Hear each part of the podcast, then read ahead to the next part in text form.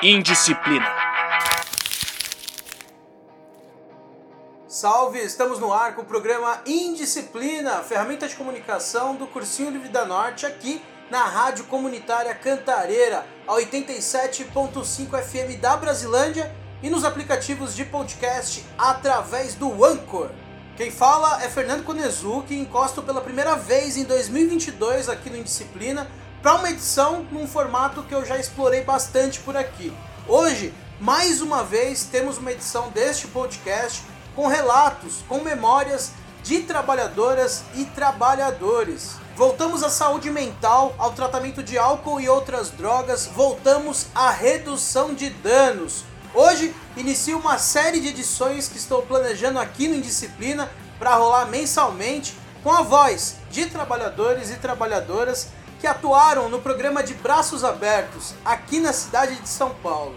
Esse programa buscava a residencialidade no tratamento de álcool e drogas, garantia moradia, alimentação, trabalho e saúde para a rapaziada usuária lá do centro e o trabalho era feito a partir dessas garantias. Meu lugar de fala aqui nessa edição também é como trabalhador da saúde mental que atua hoje em uma unidade de acolhimento aqui na Norte e que trabalhou também de braços abertos. Eu estive por lá no ano de 2018 no conhecido Hotel Parque Dom Pedro, ali no centrão da cidade de São Paulo, perto do mercado municipal. E como que eu aprendi naquele espaço? Acho que a construção de vínculo, a forma meio que autogestionária que a gente tocava todo corre lá dentro, a construção de atividades com cinemas, roda de conversa e até o futebol na rua no final de semana. Acho que são vivências ali que eu vou levar pro resto da vida. Enfim, a voz agora está com quem trabalhou nesse programa. Nosso objetivo aqui é preservar essas memórias que normalmente, né, elas são negligenciadas por narrativas estatais e até acadêmicas.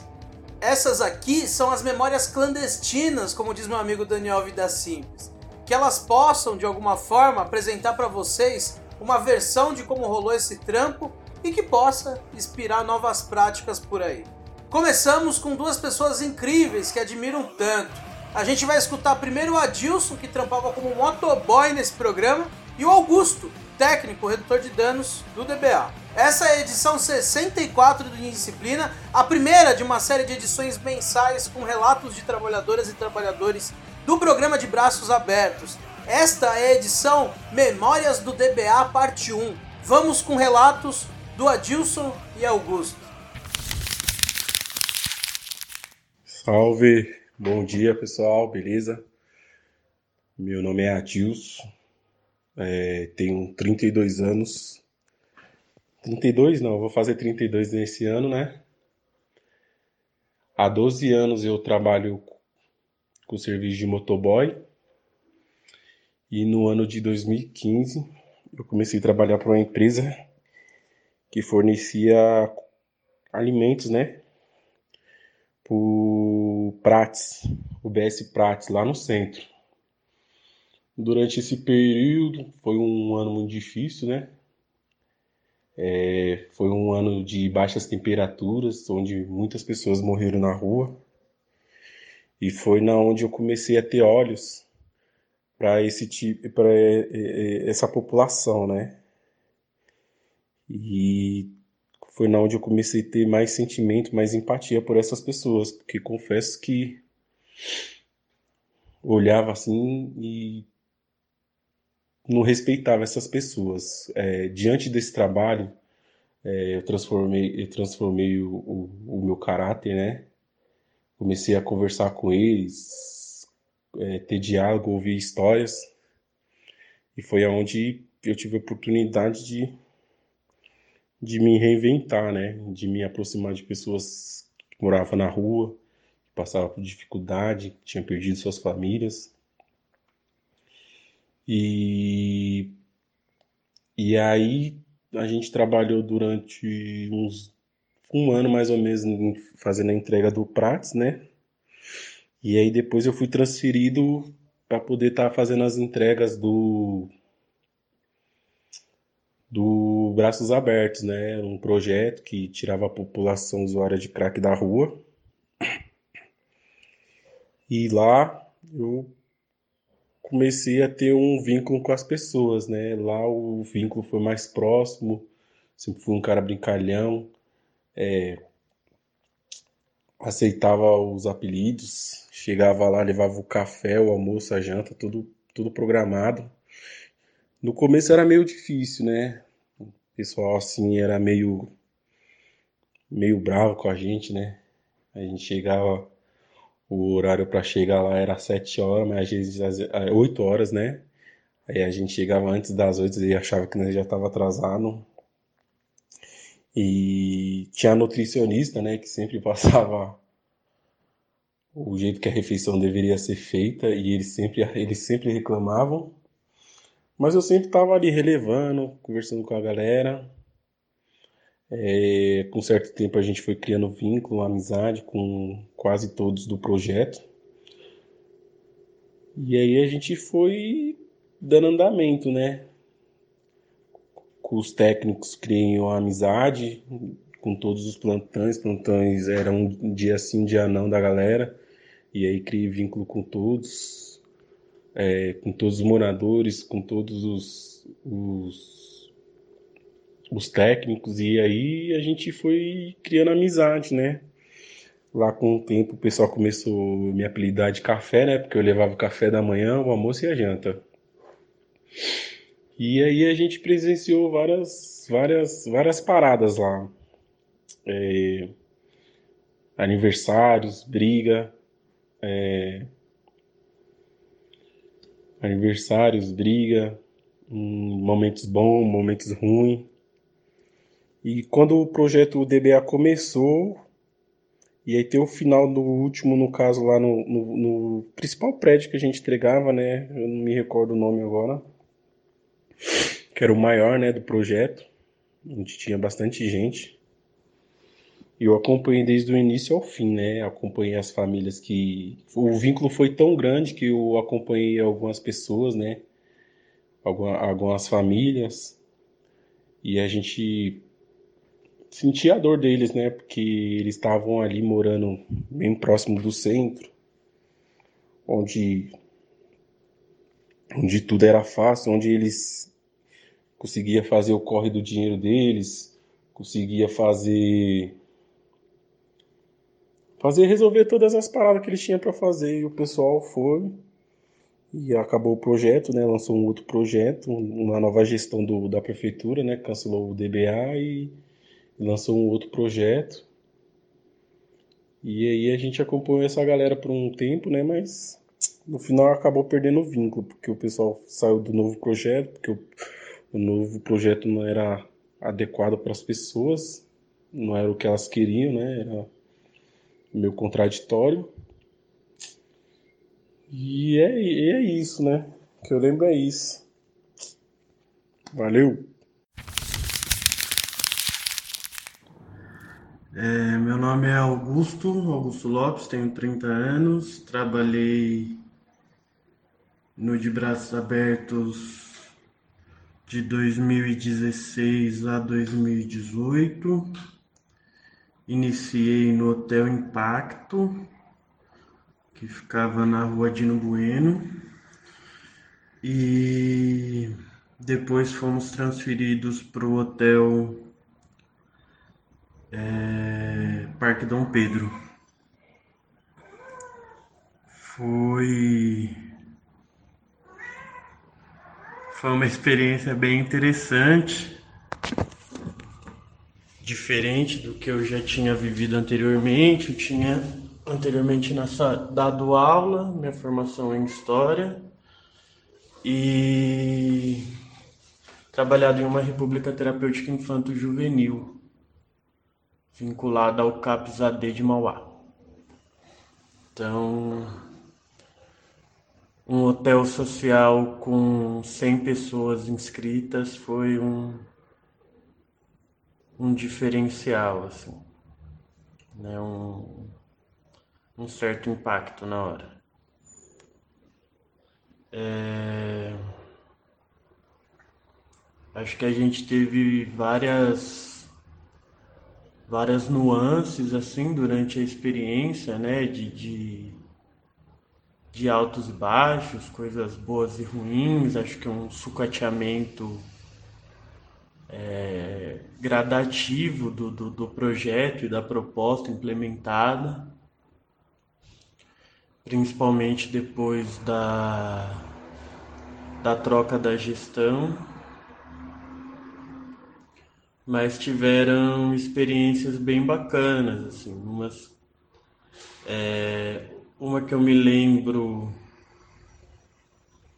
que foi bem legal foi a experiência com Stencil. Né, a gente fez alguns stencils juntamente com os usuários do serviço e tiveram propostas bem bacanas, ideias bem bacanas.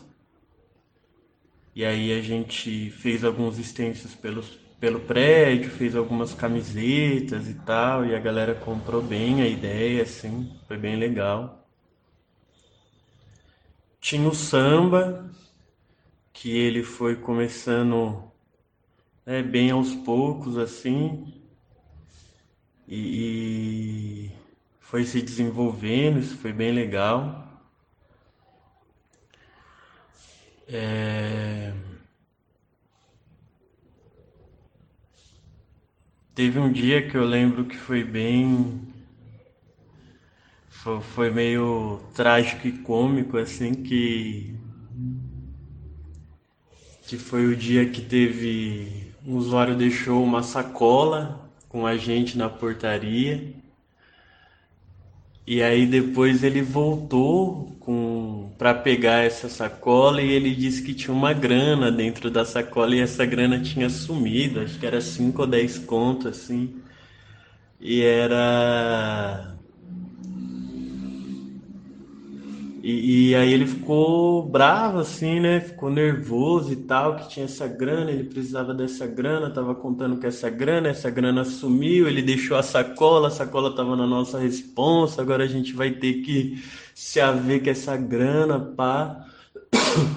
E ele muito bravo, rasgou a camisa, começou a dar tapa na mesa e xingar, e tipo, nós tentando acalmar, e mó treta, e a treta se estendendo, assim, cada vez que a gente vinha com um argumento, ele ficava mais bravo ainda e tentava se explicar, pô, né, responsa nossa, passa, deixou aí, foi rapidão e punga, nós nem viu dinheiro nem nada, ninguém pegou, ninguém mexeu. Isso ia deixando ele cada vez mais estressado, e ele foi saindo pra rua, assim, até a hora que tava chegando num, num ápice que nós falou, vixe, vai sair treta, né?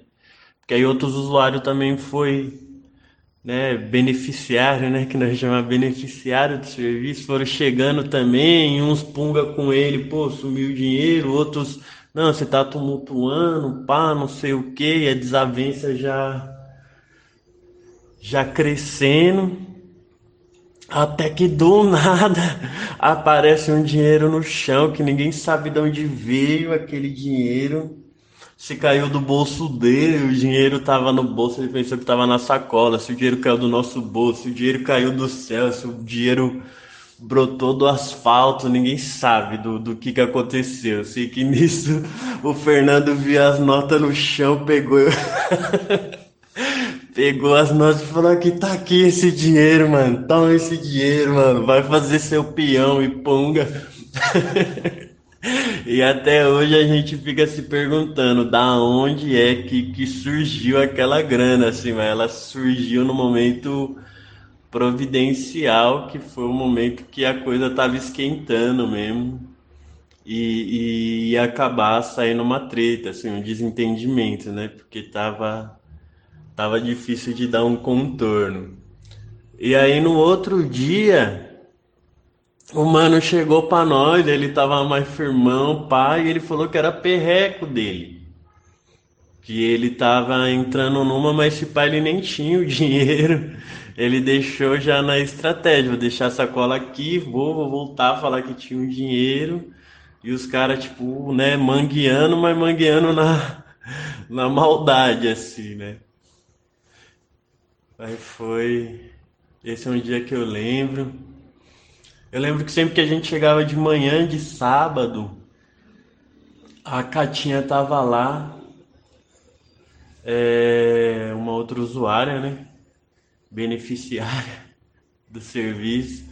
E sempre ela passava a semana sempre de boa, assim, final de semana ela tomava umas, virava e ficava lá bolando umas ideias na portaria com nós. Então sempre final de semana de manhã era comum encontrar ela e ela no pique, assim, né? Então ela trocava muita ideia sobre muita coisa e sempre fazia um bagulho pra gente comer, assim. E era e eram uns pratão da hora, lembro dela fazer peixe, fígado e tal. As condições de preparo nem sempre eram as melhores, assim, né? E a carne que conseguia também nem sempre era carne que estava boa, às vezes meio passada, então ela lotava de tempero, assim, que era para dar uma enganada legal e ficava muito saborosa, né? Mas isso é uma coisa que eu lembro bastante também. Lembro do oitavo andar. O oitavo andar era um lugar que, que rolou uns cines, né? O Fernando que, que desenvolveu as propostas do cine e tal. E eram cines de debates legais, assim, onde rolava assembleia também. E a assembleia era fora que estava sempre esvaziada. E quando lotava era treta também, mas a gente que principalmente assim um pouco antes de um sucateamento mais intenso, assim que a gente ficou verdadeiramente abandonado, foi a gente conseguiu trocar umas ideias legais assim lá. Tinha umas crianças, as crianças eram uma experiência muito legal assim, porque era criança no cuidado coletivo mesmo, né? Essa responsabilidade era muito coletiva e a coisa, por mais é, é, é, torta que às vezes fosse, assim funcionava. E as crianças tinham uma inteligência, uma expertise, uma funcionalidade também devido a essa criação e, e educação coletiva que era fantástico, assim, lógico que em certos momentos acarretava alguns traumas, né, e algumas dificuldades também devido a isso, mas mas também tinha um, um, um, poder, assim, um ímpeto de sobrevivência e tal, de, de, de, inteligência em lidar com aquele contexto que era fantástico, assim, apesar de ser uma responsabilidade muito grande, às vezes para para crianças, né? Então era a criança de dois anos que era cuidada pela criança de quatro anos, que era cuidada pela outra criança de nove anos, que era cuidada pela outra criança de onze anos, e cada um tinha uma responsabilidade desse contexto. E, e a coisa de certa forma funcionava e todo mundo acabava tendo uma responsabilidade sobre a criança, né? não só a gente enquanto trabalhador ali do, do serviço, mas também os próprios beneficiários né, em, nessa, nessa construção coletiva, né? Então, acho que, que, houve, assim, né, momentos de construção coletiva extremamente significativa e importante e infelizmente não houve um fomento do Estado para que essa construção desse continuidade, assim, né? E com com o abandono, né, com a retirada de investimento e tudo mais, a tendência é que a coisa vá se, se, se, destruindo por dentro, né? E se responsabilize aqueles que estão atuando ali ou que estão sendo beneficiados pelo serviço. Mas foi uma experiência bem, bem bacana.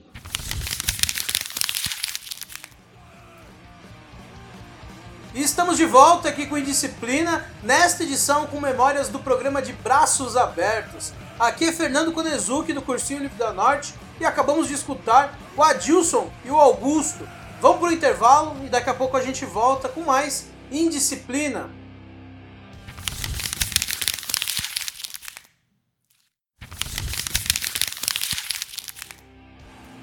Estamos de volta com o programa Indisciplina aqui na Rádio Comunitária Cantareira e nos aplicativos de podcast. Para quem não sabe, o Indisciplina é uma ferramenta de comunicação do Cursinho Livre da Norte, um cursinho que atua com educação popular e pedagogia libertária desde 2017 aqui na zona norte da cidade de São Paulo, principalmente nas quebradas da Vila Nova Cachoeirinha e Brasilândia. Durante a pandemia, funcionando à distância. Se você quer conhecer mais sobre a gente, entra no nosso site, cursinholivredanorte.milharal.org ou procure a gente pelo Facebook e Instagram.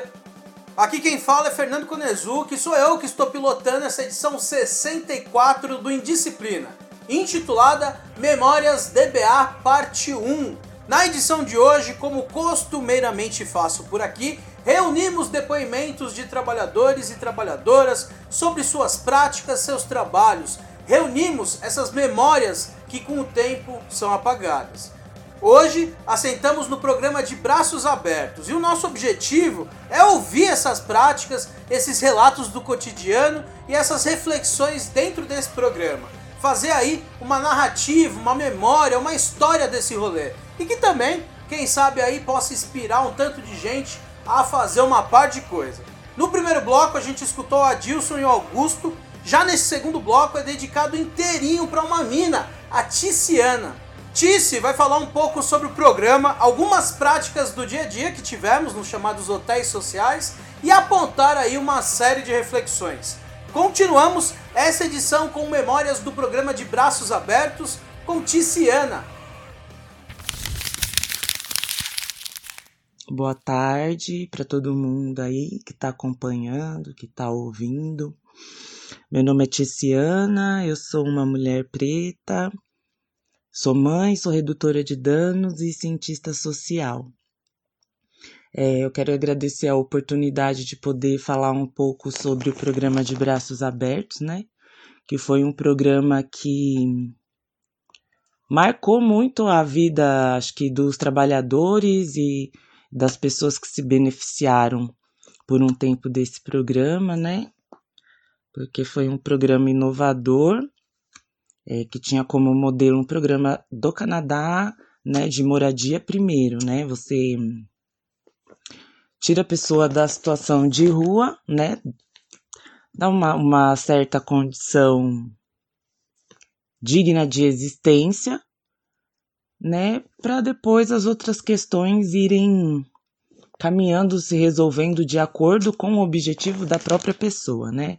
Porque é difícil a gente é, falar de resultado. O que, que é resultado, né? Para nós. O que, que é resultado para o outro, né?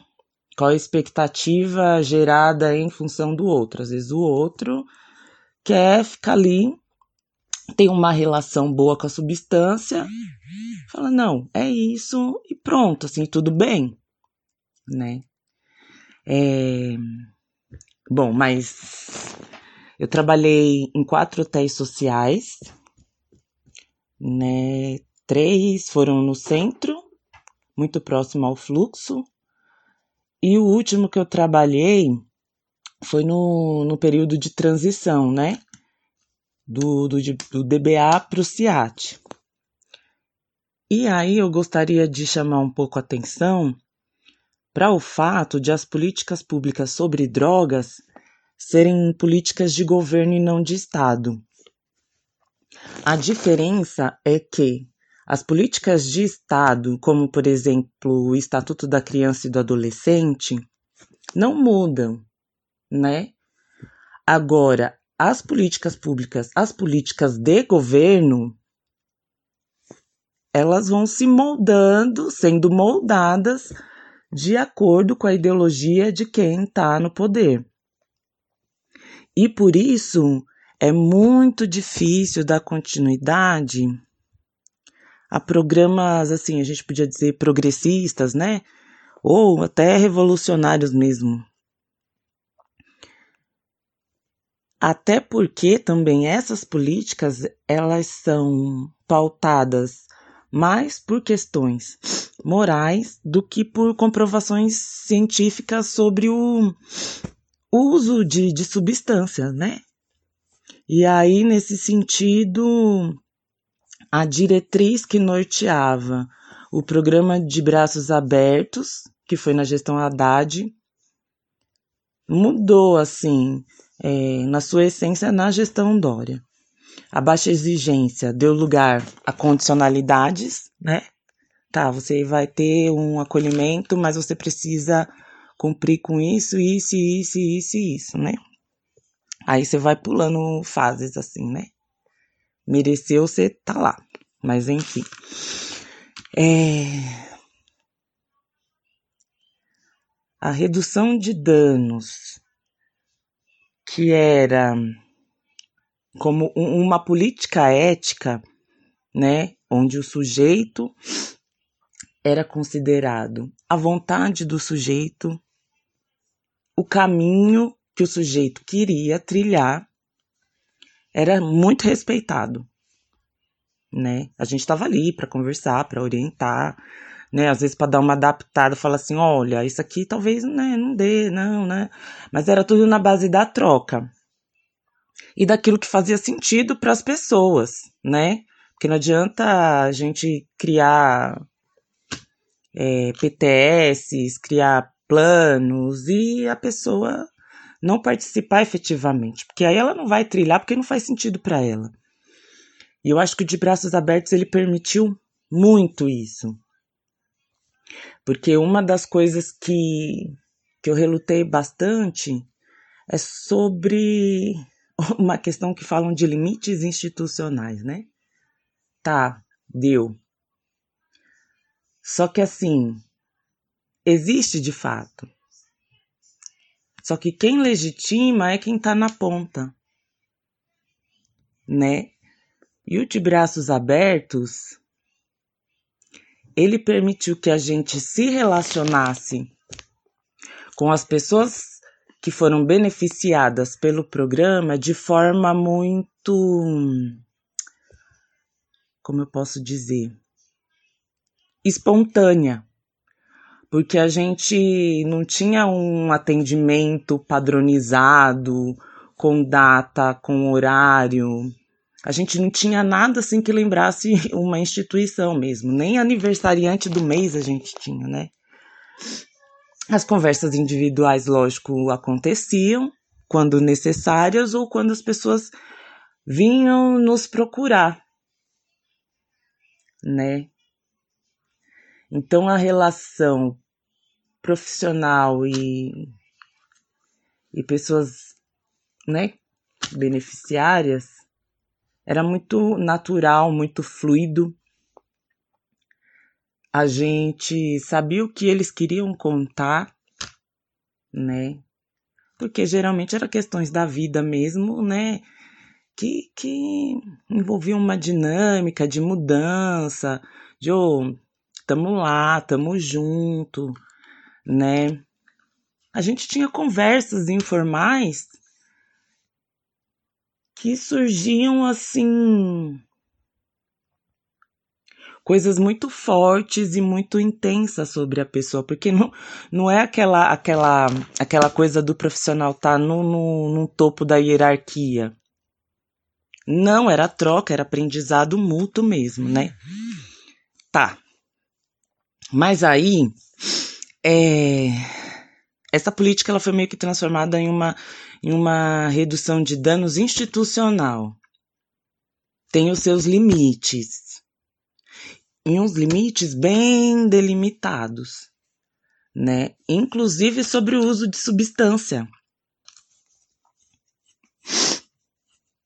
É, esse tipo de redução de danos, ela foca na substância como o problema como o X da questão, né? E que não é, que é o contrário também. E esse processo ele dificulta um pouco a desinstitucionalização do sujeito, porque ela se apresenta sob formas sofisticadas de controle. Ao invés de estimular uma, sabe, é, um senso crítico que é próprio de uma redução de danos emancipatória, né? É o sujeito entender o porquê que né, ele está naquela situação, o que, que a, a dinâmica social influencia na, diretamente nas suas vidas, né? Só que eu também não falo que o, que o de braços abertos ele foi radicalmente desinstitucional, né? Porque as pessoas moravam em prédios alugados pelo Estado e com profissionais que precisavam registrar coisas de suas vidas em livros, assim, que querendo ou não, eram vistos como representação do Estado, embora a gente lutasse muito para não reproduzir, né, a lógica opressora. Né? A gente lutava para não, para a gente não ser agentes de opressão. Inclusive a gente usava como uma ferramenta de redução de danos a educação libertária, que era aplicada no cotidiano, porque as pessoas sim tinham críticas sobre o sistema, até porque por conta das diversas violências que elas sofreram no decorrer das vidas, mas que não era muito sistematizado e direcionado à reivindicação de direito. Né? Isso é bem difícil em qualquer lugar, mas quando a gente pensa num, numa educação popular, no serviço de saúde, como uma prática de redução de danos, a gente tem que levar em consideração aquilo que o outro está falando, né? O de braços abertos, ele não foi. teve falhas também. E muitas das vezes por conta da liberdade que a gente tinha um com o outro, sem hierarquia, várias reclamações plausíveis, né? E o que que a gente, o que que a gente fazia? Porque a gente estava vendo ali também, a gente estava vivendo, né? A realidade ali junto com eles, junto com a gente vivia junto assim, né? A gente trabalho era feito em conjunto falava assim, pô. Era, era uma briga, assim, no café da manhã, porque era um pão e um copo de, de café com leite. O pessoal reclamava. E a gente, quanto trabalhador, também se indignava, né? Pô, sacanagem mesmo, um pão no, no café da manhã, né, gente? Quem que come um pãozinho só e um pingado no café da manhã, né? Ainda mais o pessoal que tinha uma dinâmica de vida assim, sabe? Muito forte, sempre no corre, ao contrário do que dizem. Não são zumbis, né? Sempre no corre, senso crítico aguçado, né? E a gente ali também para para dar um suporte quando, quando necessário, né? É... E nesses debates que a gente tinha, vinha muitas questões pessoais, questões singulares, muito profundas, né? E que nos levavam a pensar caminhos diversos, possibilidades diversas, sabe? Pensar numa ampliação da vida, cada um, cada um, nada, nada, nada padronizado, assim, sabe? Falar, ó, esse tipo de atendimento é tá, tá, tá. Não. Cada um era um realmente, de verdade. O que funciona para um não funciona para outro de acordo com o objetivo de cada pessoa. Outra coisa que a gente fazia também, que estimulava muito os afetos, né? Que é muito importante. É muito importante o afeto, o afeto verdadeiro, né? De poder contar. Eram nas rodas de samba, que eram quase que diárias, assim. E ali surgiam lembranças, relatos, sofreres, desabafo, consolo, dança, alegria, né? Inclusive tem um pajé Yayanauá que ele diz que alegria é saúde, né? E aí a gente pode pensar, se a gente for pensar na lógica institucional, é como se fosse uma terapia em grupo, né? Para o modelo médico eurocentrado, assim. Mas que para nós, é, como classe é, trabalhadora, é uma terapia popular e que dá muito resultado, assim, resultado não, não gosto. Mas que dá efeito nas nossas vidas, né? É um respiro a mais para continuar, né? Ali os afetos, pessoas choravam, pessoas se abraçavam, é, as pessoas sentiam empatia um pelos outros, datas comemorativas, que para alguns são comemorativas, para muitas daquelas pessoas gerava um sofrimento muito grande. O Dia das Mães para aquelas mulheres é, era bem difícil, porque eu não tinha guarda dos filhos, não tinham contato muito tempo, ou, ou estavam abrigados. E nesses dias é, pediam samba, as músicas eram escolhidas a dedo, assim, né, para cada situação. Eu aprendi muito samba com eles e aprimorei o cavaco também com incentivo deles. Ali você podia errar, começar de novo, errar de novo. A galera não te deixava desistir. Até porque era uma dinâmica da vida deles. Bola pra frente, vamos, errou, começa. Né? Foi um programa muito intenso em questão de, de, de troca, de aprendizado, de afetos. Eu teria várias, várias histórias para contar, né? Mas o tempo não permite, assim. Mas eu gostaria muito de finalizar dizendo que o De Braços Abertos ele foi um programa que proporcionou que proporcionou encontros né? Para além de, de, de dizer cuidado e tudo mais, proporcionou encontros que marcaram a vida das pessoas até os dias de hoje, assim, né? E pensando em redução de danos, é, eu acho que depois da solidão,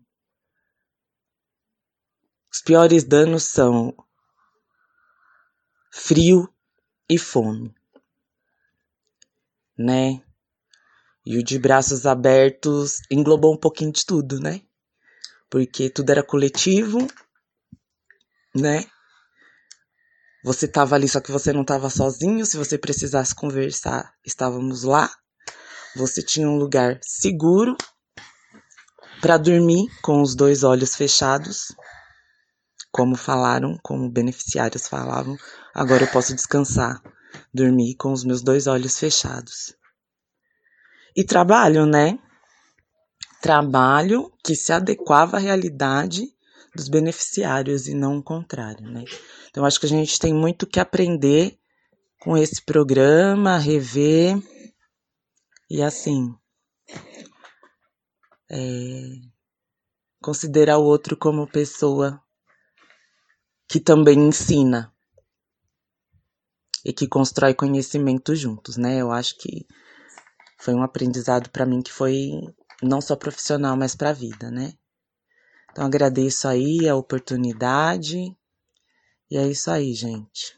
É, e tem mais uma coisa que eu gostaria de dizer só é sobre a importância, né, de levar em consideração aquilo que, que o beneficiário está dizendo, assim. Tem um, ditado que fala que quem muito vê pouco enxerga, né? E aí eu tava pensando que quem é, quem diz que muito ouve pouco escuta. É, aconteceu uma situação lá no no hotel, né? E uma beneficiária que a criação de vínculo era bem difícil, assim, né? Às vezes, quando era necessário pontuar né? A aproximação era bem complicada. E aí, eu e minha companheira de plantão, a gente pensou em estratégias de aproximação, né? E naquela hora o que a gente pensou foi vamos, vamos usar do, dos mecanismos, né? É, que a galera tá acostumada, né? É, tem uma coisa que é de ir para as ideias, né? E quando você vai para as ideias, as duas partes vão e as duas partes falam. Então a gente chegou, conversou com ela, falou: olha, a gente já ouviu a outra parte, a gente gostaria de saber de você, né? O que, que aconteceu, como aconteceu, por que, que aconteceu. E ela veio para a sala de equipe. É... E aí começamos a conversar. Em um momento da conversa, ela começou a chorar muito, muito, de soluçar, quase gritar. E, e a gente chorou junto, né? Porque é uma história de vida muito forte, muito pesada. É, ficamos mais de duas horas conversando com ela. No outro dia, a minha companheira levou um bolo que ela tinha feito, né? Para essa beneficiária, para a família dela. E aí, a partir daí, a gente conseguiu se aproximar, né, através da criação de vínculo e, né, dar continuidade assim nos processos dela, né? Então não é pouca coisa. É, o escutar, escutar mesmo, interagir com a história da pessoa é super importante, né? E o de braços abertos ensinou isso aí pra gente. É isso. Teve um outro episódio também que aconteceu no primeiro hotel que eu trabalhei, que ilustra um pouco também como essas escutas, né, às vezes de forma indireta, é, afetam a gente. Essas afetações, elas são transformadas em ações, né? A gente sente uma empatia pelo outro e que pode fazer muita diferença, por mais que seja é, que a gente acredite que seja o mínimo, mas é a partir daí que o vínculo ele é criado e a partir daí, né, a caminhada segue em conjunto assim. É, aconteceu uma madrugada a minha companheira de trabalho estava na sala de equipe, eu estava numa arinha, né? Fumando um cigarro. É, um silêncio, um silêncio. E era uma pessoa também que era muito reservada, pouco a gente sabia, muito difícil também a aproximação, né? E aí essa pessoa era egressa do sistema prisional e era uma prática que acontecia, né? E, e não só lá, né? No, nesses serviços todos. Saiu do quarto, passando nos corredores. Alguém tem cigarro para vender? Alguém tem cigarro para vender? E eu ouvi aquilo, eu, eu achei muito solitário. E aí, falei, não vou lá e vou oferecer um cigarro, né? E aí ele agradeceu, quis comprar, falei, não, não, não vendo não. É dado. Por mais que, que pra gente pareça pouca coisa, mas assim, dependendo da situação da pessoa, é um fortalecimento, sabe? De ver que a pessoa tá ali que pode contar. Eu acho que a redução de danos e as nossas práticas não são só isso, mas passa por isso. E as pessoas com quem eu convivi nesse programa também me ensinaram um pouquinho. Ensinaram um pouquinho, não, me ensinaram sobre isso, né? Sobre como fortalecer é importante. Tem outra situação também que aconteceu durante a madrugada, uma situação de perreco, de briga, né? E que uma usuária ela estava se colocando muito em risco, né? Ela tinha uma companheira e tal. E aí, depois dessa briga que não foi com a companheira, foi com uma outra pessoa, é, a companheira dela levou ela pro quarto, né? Ela, ela não me chamava pelo meu nome. Ela me chamava de Renata. Foi uma briga bem assim, né, um pouquinho séria. Que eu não vou negar que acontece, a gente estava ali também para para manejar momentos de conflito, momentos de crise. E ela começou a me chamar no quarto, Renata, Renata, Renata. E quando eu cheguei lá, tinha uma moça em cima dela e a tal companheira tentando colocar uma medicação à força na boca, né? Como de braço aberto, de braço aberto não tinha essas condicionalidades de precisar fazer acompanhamento em CAPES, né? Então também a gente lidava com bastante coisa. Cheguei no quarto, vi aquela cena, né? E já falei, não, não, sai, não é assim que funciona. E aí trouxe ela para a sala de equipe, conversamos um pouco e ficamos lá quase quase a madrugada inteira.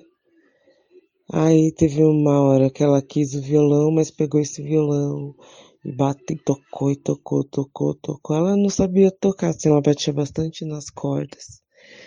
E aí ela foi se tranquilizando, ficando mais de boa também. Outra coisa que a gente aprendeu lá, né? é usar ferramentas não medicamentosas assim para para acalmar a pessoa, para estar tá ali do lado, né? Para, enfim, deixar a pessoa mais tranquila, assim. Que não era uma condição ela tomar remédio e fazer tratamento, mas a gente estava ali para manejar e entender que tem outras possibilidades e outros caminhos também.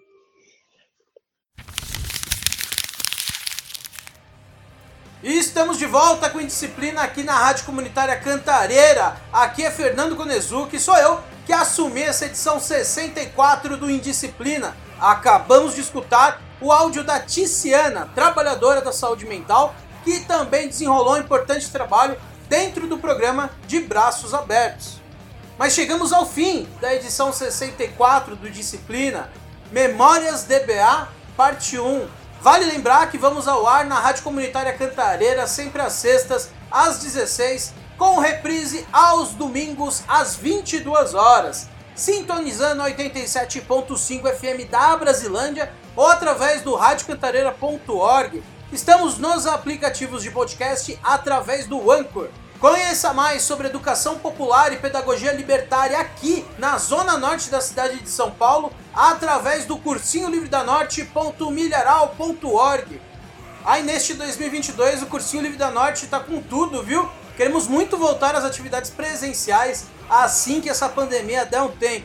Então, se você quiser muito somar no nosso corre, as portas estão abertas. A gente fez aí uma chamada esses dias pelo Facebook, Instagram. Procura lá e entre em contato com a gente. De BG, tivemos aí diretamente da Carolina do Norte, Estados Unidos, o Neo Crust do Autark, com o álbum Lindeza que lançaram esses dias em 2022. Esse foi o Indisciplina. Semana que vem, tamo de volta.